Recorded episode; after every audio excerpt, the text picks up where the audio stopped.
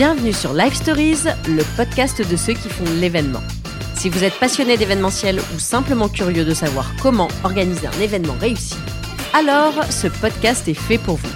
Je suis Agathe Samut, la fondatrice de Committee, et dans chaque épisode, je reçois des personnalités du monde de l'événementiel. Ensemble, nous décryptons les tendances, partageons des bonnes pratiques et des conseils d'experts. Avec Live Stories, vous allez découvrir des histoires inspirantes, des idées novatrices et des astuces pour réussir vos prochains événements. Bonne écoute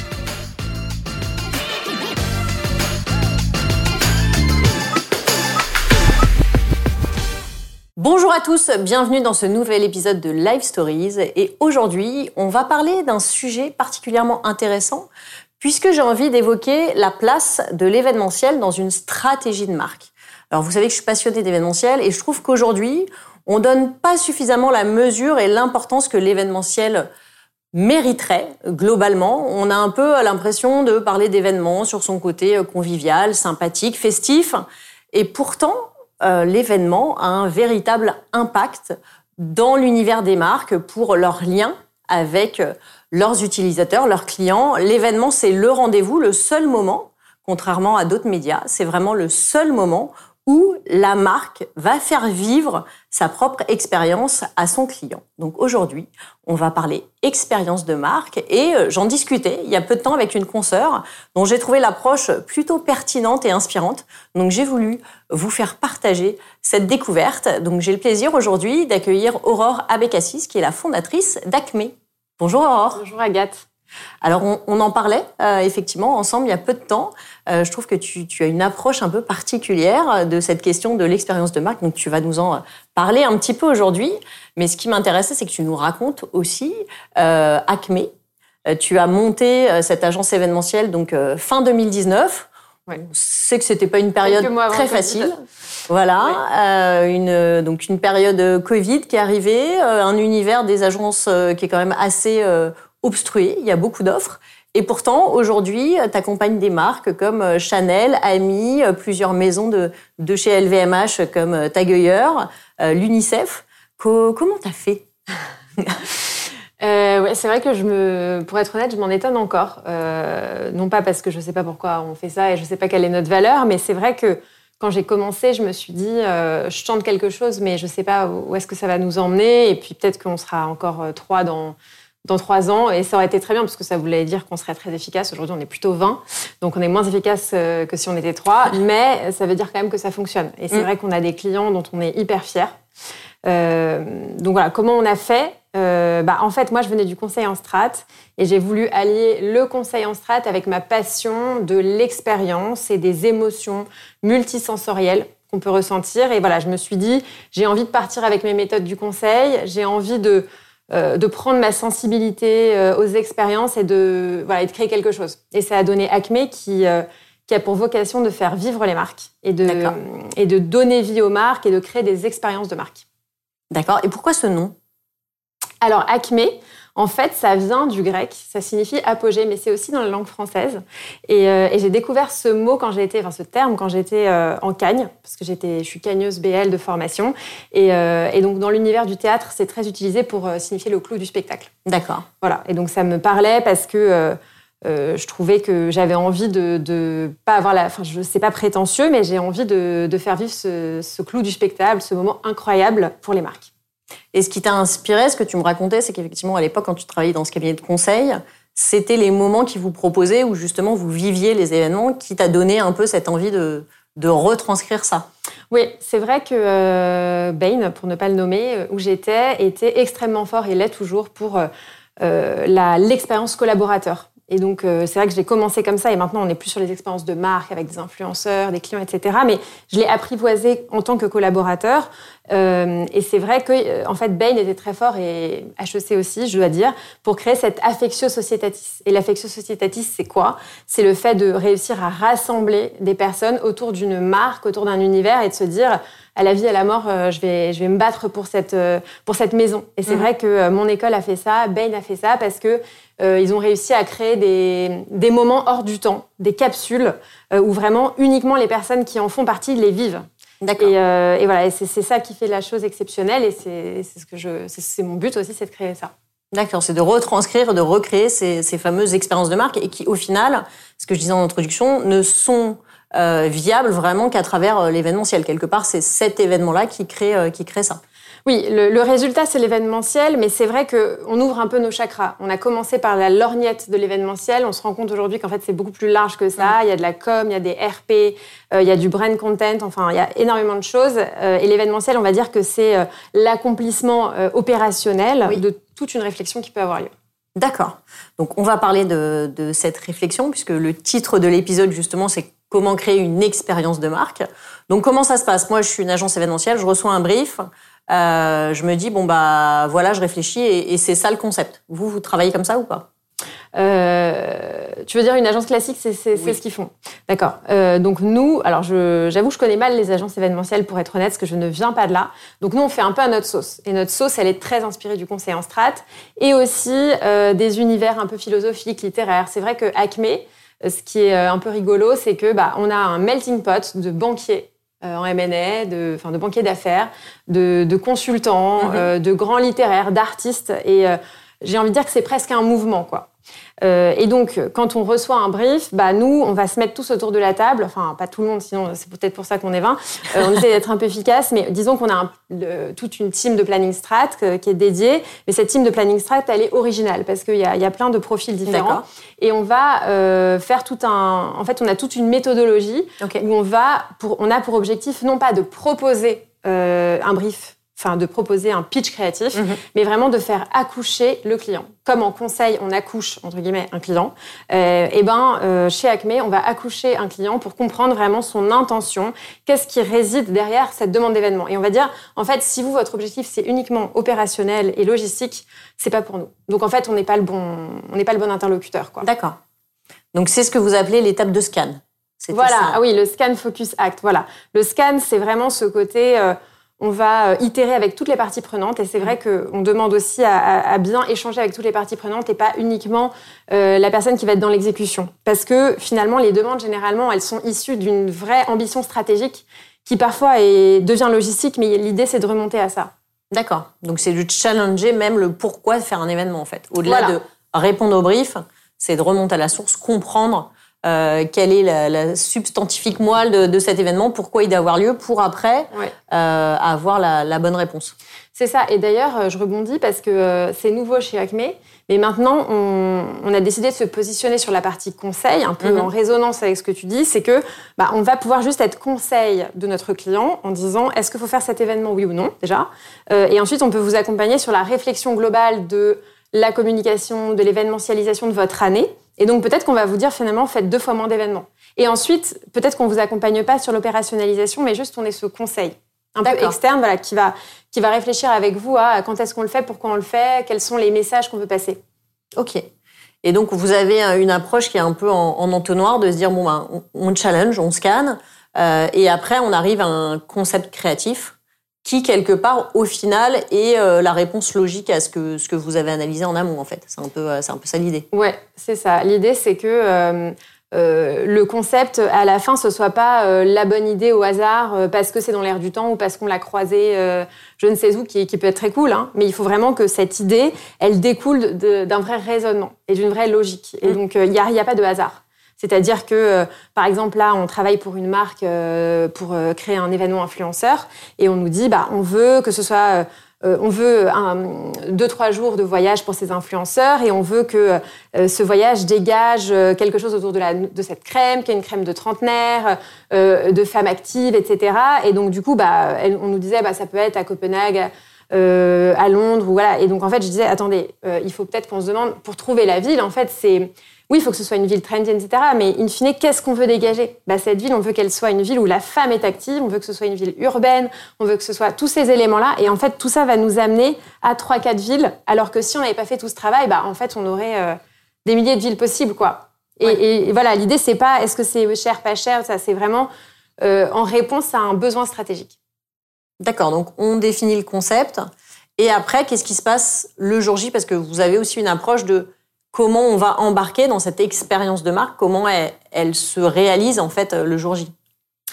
alors effectivement, nous on a il y a quelque chose qui est important pour nous aussi, c'est le project management. C'est-à-dire que c'est bien d'avoir des, des beaux mood boards, euh, donc ça c'est hyper important parce que c'est c'est vraiment nous on a, on a on a des univers très esthétiques c'est très important pour nous mais ensuite il faut que ces univers esthétiques ils soient réalisables et donc on a ce project management qui je pense est très distinctif par rapport à euh, aux autres agences parce que bah, ce côté conseil il va faire que nous on va quand on va maintenir un projet on va vraiment le c'est nous qui tenons le stylo et donc on va suivre tous les sujets pour faire en sorte que tout soit opérationnalisable et que ce soit pas juste beau sur le papier. Donc ça, c'est hyper important. Et ensuite, du coup, bah, on l'exécute. Et euh, euh, je peux vous parler du dernier qu'on a réalisé euh, la semaine dernière, qui était pour Chanel. Et c'est vrai que j'étais très émue devant cet événement parce que pour la première fois, je me suis dit, waouh, mon équipe est solide. Déjà, moi, je suis arrivée, je j'avais j'avais été là au début mais je savais pas ce qu'ils allaient faire je m'étais dit je vais les jeter dans le bain et on va voir ce qu'ils font mon équipe sans moi mm. et en fait ils m'ont impressionné je suis arrivée euh, et, effectivement ce qu'ils ont exécuté était en phase avec les slides que moi j'avais proposé au début avec l'équipe créative d'accord et, euh, et, voilà cette opérationnalisation et cette exécution sans compromis euh, voilà elle est très importante chez Acme. Mm. donc ça c'est vraiment la partie terrain et ce que tu me disais c'est qu'il y avait un sujet sur le côté sensoriel aussi dans la réflexion que vous avez, d'avoir une approche vraiment à 360 degrés sur qu'est-ce que va vivre euh, le participant, puisque cette expérience de marque, c'est qu'est-ce que euh, moi, client de cette marque-là, je perçois aussi quand je viens à cet événement-là. Exactement. Et, euh, et, du coup, je pense que ce qui est important, c'est qu'il y ait une expérience consommateur qui soit designée chaque minute et chaque mètre Mm. Euh, pour qu'il n'y ait rien qui soit laissé au hasard de la même manière. Donc, pour pouvoir faire ça, la question c'est quelle est l'histoire qu'on veut raconter? Euh, et donc, si on veut raconter cette histoire, comment on met, euh, enfin, qu'est-ce qu'on met en œuvre pour raconter cette histoire? Et donc, c'est pas, il y a un cocktail parce que c'est sympa, il y a un DJ set parce que c'est aussi sympa, etc. C'est en fait, il y a un cocktail qui répond à tel enjeu avec la volonté de transmettre telle idée, et le cocktail va le refléter. Mm-hmm. Le DJ set de la même manière, etc. Donc, en fait, tout est, tout raconte une histoire. Voilà, donc ça, je pense que c'est important et, euh, euh, et, du coup, tout, tout, est mis en œuvre pour ça. Et donc, c'est pas. Euh, ce que je comprends, c'est que votre, approche, elle est quand même assez subtile. le fait de vivre une marque, c'est pas parce qu'il y a des gros logos de la marque partout que qu'on est dans, cette marque-là, quoi. C'est pas que ça. Ouais, c'est vrai que c'est. Je, je me rendais pas compte, mais c'est vrai que c'est un client qui nous disait que notre rôle aussi, c'était de, de transmettre l'imaginaire de la marque de façon subtile. C'est-à-dire mmh. qu'on va pas écrire euh, tu le disais, euh, par exemple, Tagueilleur euh, qu'on a comme client, on va pas écrire en énorme Tagueilleur. pour faire ressentir la marque, et bah, on va emmener le client. Par exemple, on avait fait un événement pour les 250 meilleurs clients de Tagueilleur. Bah, on les a emmenés dans un hôtel qui avait un sens avec l'univers de la marque. C'est une marque qui est dans l'univers du golf, dans l'univers des Porsche. Enfin, voilà, tout cet univers assez sportif. Mm. Donc, on les a emmenés dans un hôtel qui est reconnu pour son golf. On les a emmenés faire du karting. Enfin, voilà. Et en fait, du coup, ça, les, participants ressentaient du tagueur partout, mais c'était écrit nulle part. D'accord. Et je pense que ça, c'est important. Euh, et c'est vrai que c'est ce que nos clients reconnaissent aussi. Ce côté, euh, on ressent la marque de façon subtile, et puis on la ressent, on la sent, on la goûte, on la vit. Enfin, voilà, c'est important, ça aussi. Est-ce que vous avez un exemple euh, là récent d'un événement que, que tu as produit avec ton équipe qui montre un peu justement une expérience de marque assez représentative Oui, bah, euh, bah, je parlais de Tagueilleur, donc c'est, ça en est un exemple, mais euh, bon, je peux vous reparler de, Chanel, euh, par exemple, qui était la semaine dernière. ce qui est, donc là, par exemple, Chanel nous avait dit, moi, je veux, je veux communiquer un peu cette ambiance de La Pausa, qui était la, la maison de Chanel dans le sud de la France. D'accord. et donc, je veux faire un événement autour de ça, mais c'est dans nos locaux. Donc c'est un endroit que les participants connaissent parfaitement bien. Et donc l'idée c'est de transfigurer ces locaux pour qu'ils ne les reconnaissent pas. Donc c'est un gros challenge hein, quand mm. les gens voient des locaux H24. Euh, donc voilà. Et, euh, et, donc pour euh, retranscrire cet univers de la pausa, en fait, on l'a divisé en deux. Il y avait un premier, il y avait deux étages. Et donc le premier étage, l'idée c'était bon bah on va recréer l'univers du sud de la France avec des étals de marché, le vendeur de pastis, euh, le vendeur d'olives, le vendeur d'huile d'olive, euh, et aussi le coin de la lavande. Donc euh, les participants pouvaient venir et aller dans une, dans une salle où ils pouvaient créer des petits, des petits sachets de lavande pour, pour remporter chez eux. Et ce qui était sympa, c'est que vous rentriez dans cette pièce, donc ça sentait la lavande, il y avait le, le bruit des grillons, tout était dans l'univers de la lavande. Donc en fait, tous vos sens étaient en éveil Mhm. autour de la lavande. Et pareil pour le stand d'olive, pareil pour le stand de pastis, enfin voilà. Et, euh, et donc je pense que ça, c'était une façon de, de, de sentir en fait la pausa de toutes les manières possibles. Et ensuite, vous alliez dans le deuxième étage, et là, c'était euh, Chanel au large. Donc c'est euh, Chanel qui prend le large, et donc l'idée, c'était de reconstituer un bateau. Donc vous- quand vous rentriez, vous étiez comme euh, dans un voilier avec le DJ set euh, devant les voiles, et puis vous aviez euh, des bars dans tous les sens avec comme voilà comme si vous étiez au bord de la plage avec des filets de pêche accrochés, les bars qui étaient en bois, les barman qui étaient aussi avec des vêtements un peu particuliers. Enfin voilà. Mhm. Et donc l'idée c'est que tout ça, ça, ça, re- ça faisait ressentir en fait ce côté euh, Chanel au large et euh, parce que dans chaque micro détail en fait, on ressentait en fait cette atmosphère là D'accord. dans les deux étages. Donc c'est creuser le concept euh, vraiment dans les moindres détails, euh, qui soient même ouais, voilà, sensoriels pour euh, ressentir, Jusqu'à voir, ce qu'on goûter. euh, voit, mange, entend, ressent. Ouais. et qui sert l'histoire, en fait, qui n'est pas juste un prétexte. C'est pas juste pour de c'est pas de l'esthétisme, euh, c'est pas de l'art pour l'art quoi. C'est l'art pour transmettre un message, pour dire bah voilà Chanel c'est aussi. Enfin, je veux pas m'approprier euh, ce que voulait communiquer Chanel en l'occurrence, mais je pense que c'est cette exigence, cet esthétisme euh, et aussi euh, ce côté. Bah, on a envie de vous faire voyager. Aujourd'hui, on a des contraintes écologiques, on peut pas vous faire prendre l'avion. euh, le bus, le bateau, etc. pendant des heures parce que c'est pas vraiment d'actualité, mais on vous, re, on vous redépayse, on vous remet dans cette situation comme si vous aviez fait tout ce trajet, mais en bas de chez vous. C'est aussi ça. D'accord. Donc ça, c'est l'acmé de l'événement. Oui.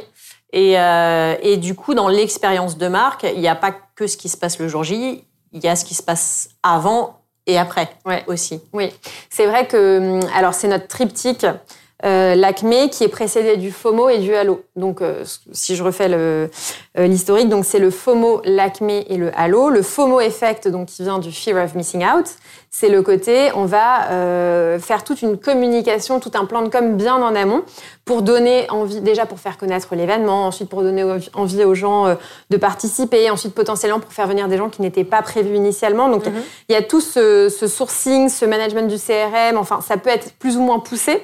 Et aussi ce, ce plan de, enfin, ces contenus. On va fournir des contenus de communication pour qu'au bon moment, parce qu'on a toute une technique et une méthode, pour qu'on vous envoie euh, les messages au bon moment, que les messages soient, soient pour que ça donne envie aux gens de venir avec telle ou telle image. Enfin voilà. Mhm. Euh, et effectivement, on l'a vu, hein, on le calcule, ça maximise énormément euh, le taux de présence. D'accord. Et ensuite, le halo effect. Donc, pareil, on a des méthodes et des techniques pour faire en sorte que l'événement ne retombe pas comme un soufflet, mais qu'il y ait un accompagnement post-événement et même un accompagnement jusqu'au prochain événement.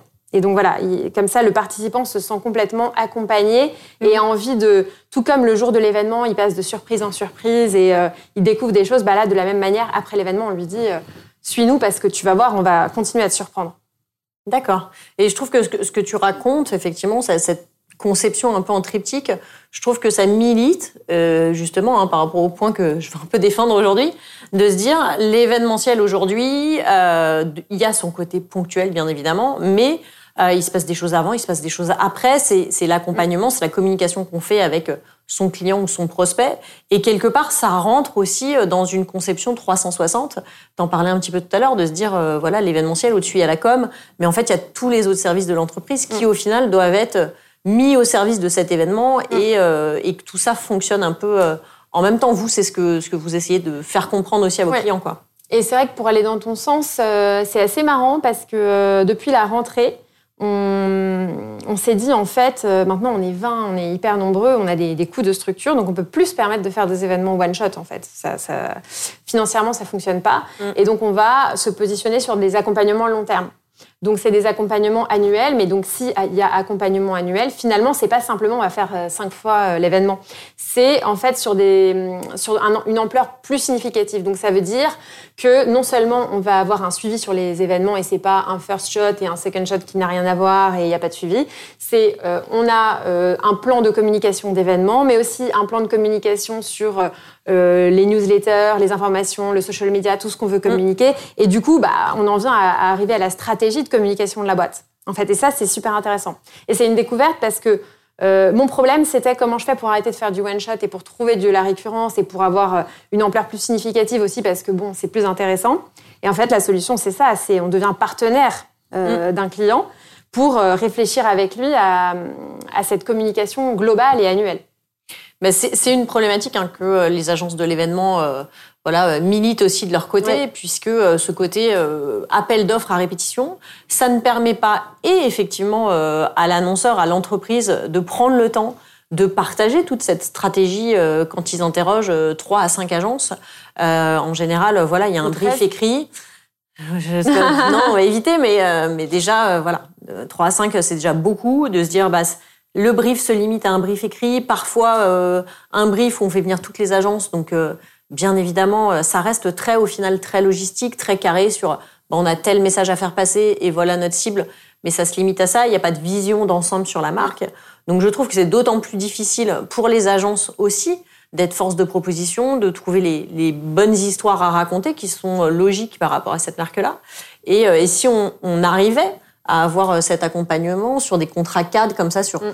plusieurs années, ça permettrait aux agences d'écrire l'histoire au final avec les clients, avec les entreprises, euh, et, euh, une agence qui est, euh, qui est identique pendant un an, deux ans, voire trois ans, elle est aussi capable de, de, se renouveler. Enfin, je pense que tu vas, tu, tu vas me dire. Mais... Bah, je, je, parlais avec euh, des clients de chez LVMH à midi. Et en fait, ils me disaient, nous, on a des partenaires agences de deux, trois ans. Le problème avec ces partenariats-là, c'est que bah, les agences, elles peuvent un peu... S'asseoir sur ce qu'elles connaissent déjà mm. et ne pas se renouveler parce qu'elles ont, elles savent qu'elles ont ce partenariat et puis par ailleurs elles peuvent mettre des des, euh, des teams moins pertinentes, moins créatives, etc. Donc, faut faire. Je pense qu'il y a une, un devoir d'exigence aussi de notre part, c'est-à-dire qu'il faut se dire intellectuellement et éthiquement, si j'ai un partenariat avec euh, mm. un client, bah, je me dois de, de le remercier aussi pour ça et, et de lui fournir un vrai niveau euh, de rendu. Et c'est pas parce que je suis assurée que j'ai 2-3 ans que du coup je me repose sur mes lauriers. Et je pense que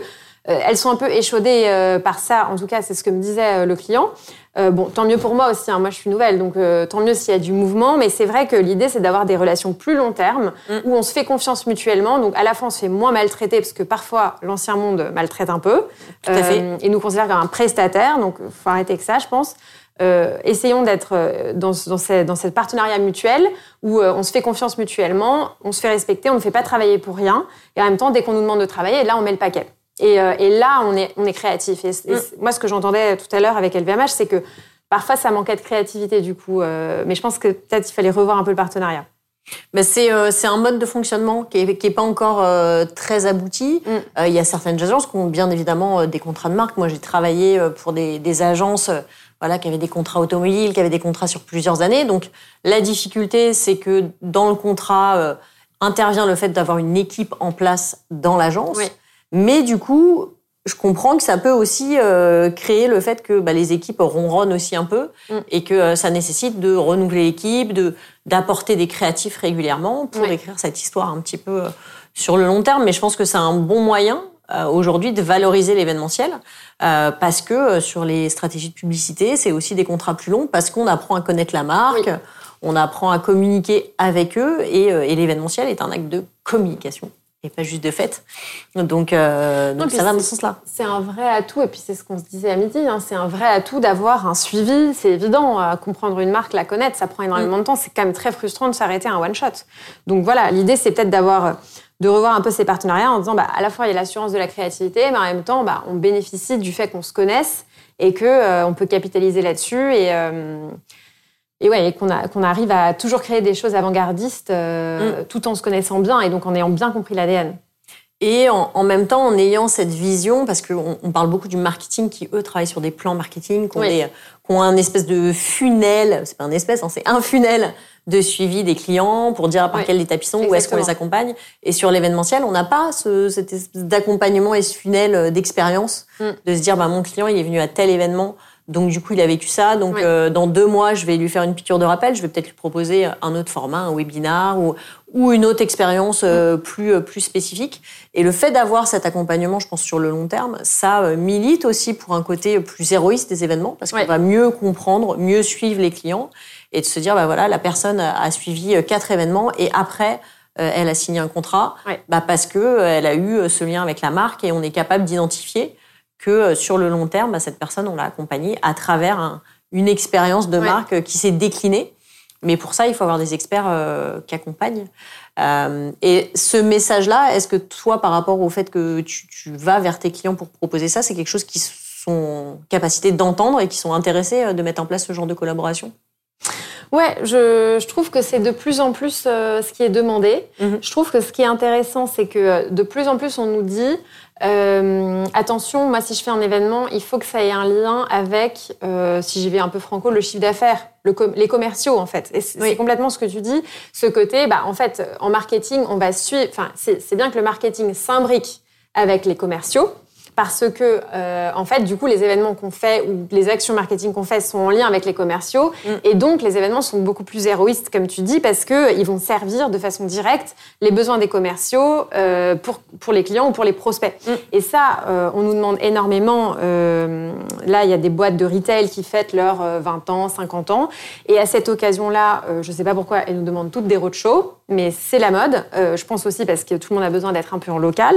Et donc dans ces roadshows, bah, on nous dit, euh, voilà, on, va se enfin on va se connecter avec la team marketing, la team euh, commerciale pour voir en fait concrètement en local, on a besoin de parler avec qui, avec qui on a besoin de se connecter et pour suivre un peu du coup comme tu dis le, le la vie du client quoi. Mm. Et donc ça c'est assez intéressant. Et, nous, on gagne des parts de marché et, on arrive bien à se positionner sur ces sujets-là parce que, comme tu dis, c'est beaucoup plus héroïste. Oui, bah ça, ça, ça vient apporter une logique à euh, qu'est-ce que peut vraiment faire l'événement au service d'une entreprise au-delà du côté euh, festif. Oui. Euh, ce que tu disais par rapport au, au risque tout à l'heure de d'avoir un client comme ça sur le long terme et de pas perdre sa créativité. Euh, vous, je crois que la créativité, c'est un vrai sujet. Comment, justement, toi, et j'imagine tes équipes aussi, vous vous faites pour renouveler, pour vous inspirer au, au quotidien? Alors, on n'a jamais fini de s'inspirer. Et, et c'est vrai que ça fait partie du motto de Acme d'être dans l'inspiration, la créativité, mhm. l'esthétisme. Et toujours se renouveler. Donc, on, ne propose jamais deux fois le même concept. Moi, à titre personnel, je ne vais jamais deux fois dans le même restaurant. Normalement, j'essaye. Parfois, au bout d'un moment, j'ai pas envie non plus de traverser tout Paris, mais, euh, mais c'est un peu mon moto, en tout cas pour le soir. À midi, je peux pas forcément, mais le soir.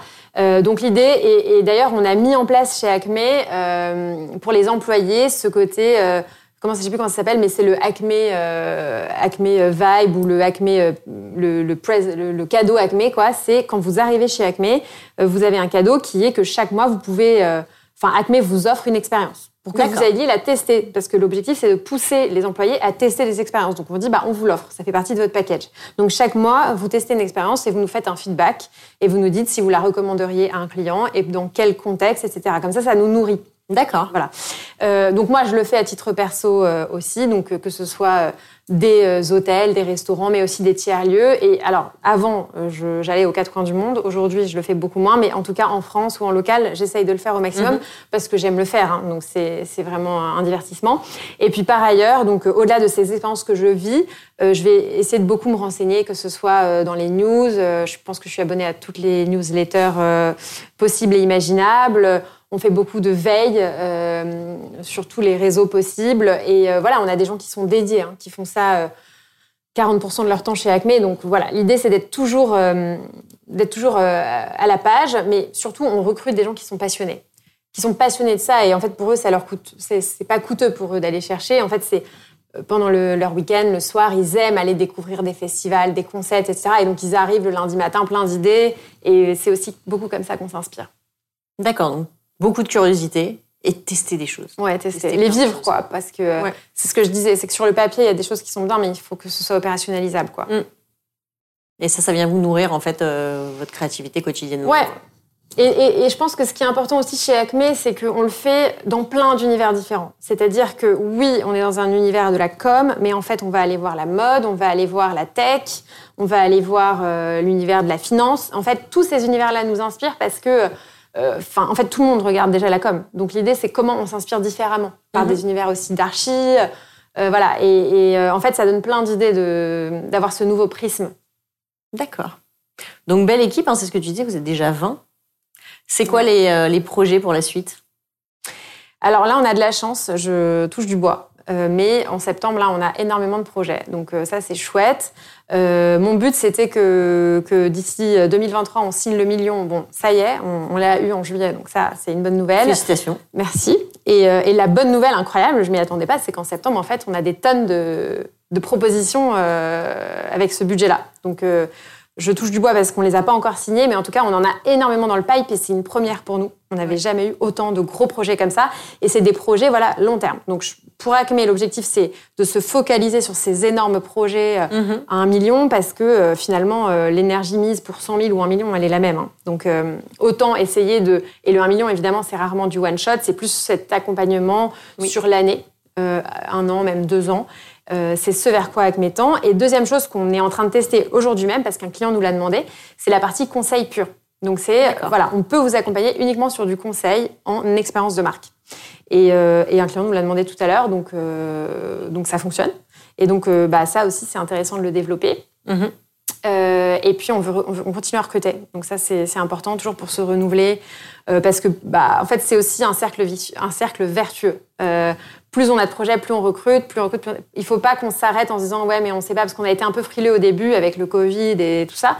C'est normal. Voilà, là l'idée c'est de s'étendre euh, et même si euh, même si euh, les marges sont moins bonnes, bah, mm. on teste plein de choses. C'est ça qui est intéressant. Et les, clients sont, sont, sont assez curieux de, de, ces tests parce qu'il y a peu d'agences qui font ça. Donc c'est sympa de voir la, la, réactivité aussi. Oui. Et comment tu vois, on a pas mal dans cet épisode parlé d'événementiel. Comment tu vois, toi, euh, évoluer ce métier-là dans les années à venir et dans ta pratique aussi euh, que tu fais vis-à-vis de tes clients? Euh, je pense qu'il y a deux, enfin il y a deux options pour l'événementiel. Ou bien c'est c'est assez ubérisé et d'ailleurs nous on est rentré dans ce dans ce trap là d'ubérisation donc où on était un peu dos au mur. Donc ubérisé ça veut dire quoi? Ça veut dire que bah en fait on fait des choses un peu low cost.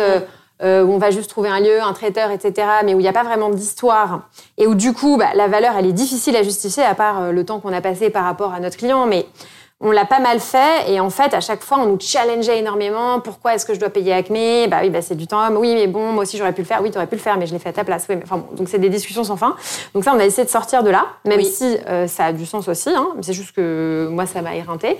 Et donc l'autre option, c'est le côté très, très premium. Et c'est ce vers quoi on tend. Ce côté, bah, expérience de marque très chiadée, unique. On va vous mhm. faire de la haute couture de l'événementiel. Vous le verrez nulle part ailleurs. Et c'est pour vous qu'on le fait. Donc ça veut dire que, bah, il y a même plus de sujet. Euh, en fait, on va vous créer une expérience de marque. On va vous raconter une histoire que personne d'autre vous aurait racontée. Et donc, moi, c'est comme ça que je visualise plus l'événementiel parce que sinon, on est complètement contourné. C'est assez compliqué. Mm.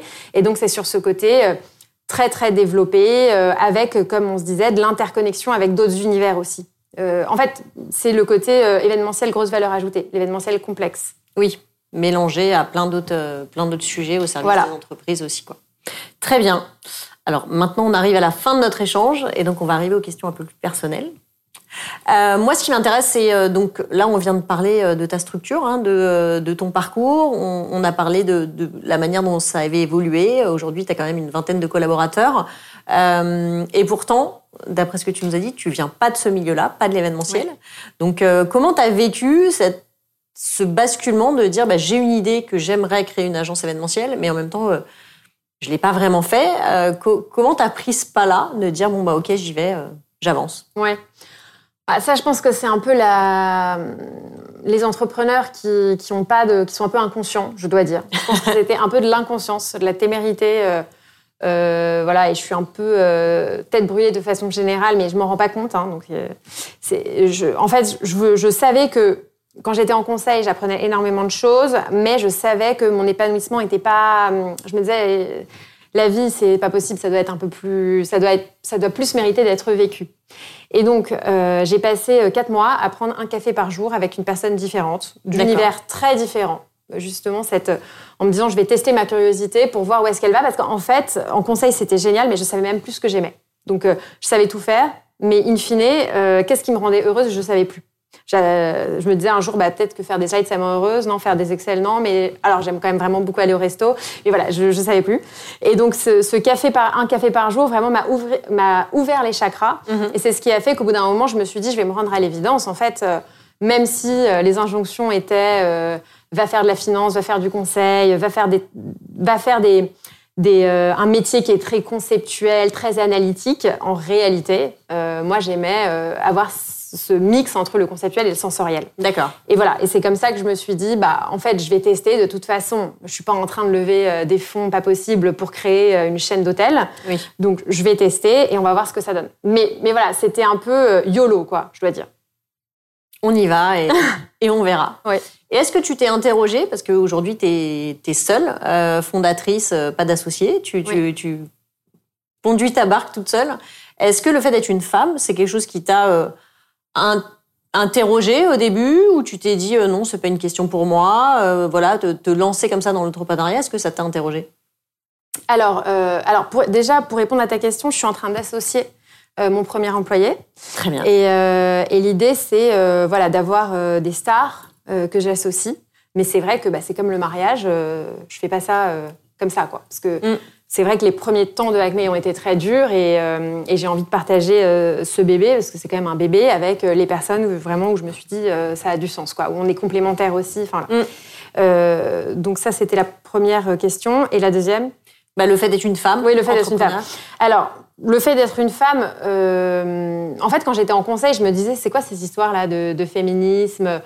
Ça va, on est tous égaux. Franchement, en conseil en strat, on ressent pas euh, ce, la dichotomie homme-femme parce que surtout euh, au niveau dans lequel j'étais, qui était pas, euh, j'étais pas partenaire, c'est assez, c'est assez 50-50. Ok. Et, et quand j'ai voulu monter ma boîte, là, j'ai commencé à me confronter à un univers d'entrepreneurs mhm. qui était masculin. Et en fait, il y avait très très peu de femmes. et ensuite, au côté fonds d'investissement, parce que quand on est entrepreneur, souvent, enfin c'était la fame il y a quelques mois, on levait des fonds. Et donc les fonds, bah, c'était des fonds d'investissement. Et puis dans les fonds d'investissement, il y a qui? Il y a beaucoup d'hommes. Mm. Et donc en fait, je me suis dit, oulala, là là, euh, je me sens pas du tout à l'aise. Euh, et euh, malgré tout, bah, j'avais Fanny Péchioda, qui est vraiment ma mentor spirituelle, qui a fondé My Little Paris et qui fonde plein d'autres choses et qui est assez exceptionnelle. Donc elle, je l'ai vue et elle m'a énormément guidée. Et ça a été un vrai euh, enfin un vrai exemple pour moi. Donc mm. ça, c'était très chouette. Mais c'est vrai qu'en dehors de, Fanny, il n'y avait pas énormément d'exemples féminins. Donc il y en a beaucoup plus aujourd'hui. Donc oui. c'est vraiment une bonne nouvelle. Et, et, je me dois aussi de pousser l'entrepreneuriat féminin. Donc les femmes qui me contactent, j'essaie vraiment de créer cette sororité. Euh, mais voilà, aujourd'hui, en fait, aujourd'hui, je trouve que c'est un atout mm. euh, d'être une femme parce qu'il y a quelques, depuis un, deux ans, voilà, les femmes sont mises pas mal à l'honneur. Et donc, on les écoute plus et euh, on est curieux de ce qu'elles font. Et il y en a peu. Et donc, du coup, on a vraiment ce rôle euh, euh, à jouer pour montrer que c'est faisable. Ouais. Tout à fait. Moi, je suis d'accord. Moi, je, je valide. dernière question. Tu es aussi, donc, tu, tu, parlais tout à l'heure d'avoir un bébé qui est acmé, mais tu es aussi un, autre bébé depuis peu de temps. comment, justement, entre ta boîte, ton enfant, tu arrives à t'organiser aujourd'hui pour arriver à tout faire marcher et avancer de front comme ça euh, Oui, je suis maman depuis cinq mois. Euh, c'est dur à réaliser. Hein. Déjà, dire je suis maman, euh, ça me semble pas évident. mais oui, oui, je, Gisèle a une mère, c'est moi. non, je suis, je, suis, passionnée par ma fille comme tous les parents et c'est vrai que je m'attendais pas à ça. Mm. Euh, donc c'est vraiment une joie, c'est une expérience aussi. Donc euh, je suis, voilà, c'est une nouvelle expérience pour moi que j'avais pas du tout découverte. Euh, comment je m'organise? Ben, en fait du coup j'avoue que j'ai fait du project management là trois mois avant la naissance. J'avais une nounou que j'avais trouvée. Enfin voilà, j'avais j'avais tout organisé. Mon mari depuis depuis deux jours, puisque je suis mariée depuis deux jours. Et aussi entrepreneur. Et donc voilà, on avait tout organisé parce qu'on s'est dit, nos boîtes, c'est nos bébés quand même, donc on ne veut pas se, se, se faire happer par le nouveau bébé euh, sans pouvoir gérer nos boîtes. Mm. Euh, surtout que moi, c'est un moment décisif en ce moment quand même. Il se passe énormément de choses, donc je, je veux pas, je, voulais pas que Gisèle m'accapare. Donc on a on a fait toute cette organisation logistique. Donc j'ai beaucoup de chance parce que j'ai une super nounou et et, j'ai mes parents qui aident, etc. Donc j'ai mis ça en place en me disant, je vais y aller petit à petit. Donc au départ, je veux pas que Gisèle change ma vie. Et puis petit à petit, Gisèle change ma vie. Mais disons que c'est progressif. Donc donc le, voilà, je la vois le matin et je me réveille plus tôt, ce qui est dur pour moi parce que je me couche en moyenne à 2 heures du matin. Mais donc je me réveille plus tôt pour voir euh, Gisèle. Le soir, on, normalement, on était tous les soirs dehors avec euh, mon mari euh, parce qu'on a des événements tout le temps, etc. Le soir, on essaye d'être plus souvent à la maison, donc euh, deux, trois soirs par semaine minimum, mm. en plus du week-end. Hein. Euh, et tout le week-end, on le passe avec Gisèle. Mais voilà, moi, mon motto, c'est pas de quantité, Euh, je veux pas non plus de culpabilisation. Je veux le faire à ma sauce. Bien sûr. Euh, donc, il y a plein de gens qui ont envie de voir leur enfant tous les jours, tout le temps, etc. C'est très bien. C'est pas mon cas. J'ai envie que, en revanche, quand je passe du temps avec Gisèle, ce soit intense. Mais bon, c'est mm. moi aussi qui aime les moments intenses, mais donc pas non plus toute la journée. et donc voilà. Et, et, on a de la chance parce que on arrive à bien gérer avec Victor où c'est euh, toi t'es dehors, toi t'es là, voilà. Mais c'est hyper fluide et on voulait pas euh, que le bébé aussi nous empêche de faire ce qu'on avait envie de faire. On est très libre, euh, on est très, on a besoin de notre indépendance et de faire ce qu'on a envie de faire. Et, et je trouve qu'on a de la chance d'avoir trouvé cet orga pour le moment. Je j'ai pas vu Gisèle énormément, mais je suis contente de l'avoir vue comme je l'ai vue. Et ensuite, voilà, j'espère que quand même, parce qu'on se marie aussi religieusement bientôt, donc j'espère que quand on aura fini cet orga, on pourra passer quand même plus de temps avec elle, c'est mon souhait. Mais voilà, aussi parce que là, Acme roule. Voilà, donc il faut réussir à faire rouler les deux bébés, quoi. C'est ça, il faut arriver à tout mener de front, ce qui est forcément évident, mais c'est une question d'organisation. Voilà, après ce que je comprends. C'est ce que je pense. Très bien. En tout cas, merci beaucoup, euh, Aurore, d'être venue, d'avoir partagé euh, toutes ces bonnes pratiques. Euh, vous qui nous avez écoutés, j'espère que vous ça vous a inspiré. J'espère que euh, ça a redonné aussi un peu de d'ambition sur euh, ce qu'est euh, l'événement, ce qu'il peut être, comment il doit être considéré dans l'expérience de marque, dans la place qu'il a dans la communication globale d'une entreprise, d'aller vers plus de collaboratifs, plus de créatifs, mais sur le long terme, pour permettre justement aux gens qui conçoivent ces événements, que ce soit des freelances, des agences ou autres, d'avoir une vision bien plus poussé, bien plus clair de ce qu'est la marque et, euh, ce qu'on est en train de raconter avec elle à travers un événement, euh, puisque l'événement est la représentation au final et, la rencontre avec ses clients. Donc euh, voilà, sur, sur cette idée, j'espère que tout ça vous a bien inspiré et je vous donne rendez-vous très bientôt pour un prochain rendez-vous et un épisode de Live Stories. Merci d'avoir écouté cet épisode de Live Stories. Je vous donne rendez-vous tous les mardis pour de nouvelles rencontres inspirantes. Si ce podcast vous a plu, pensez à vous abonner sur votre plateforme d'écoute préférée. Et pour recevoir le meilleur de l'événementiel directement dans votre boîte mail, n'hésitez pas à rejoindre la communauté Committee en vous inscrivant à notre newsletter. Le lien se trouve dans la description de cet épisode. À très bientôt.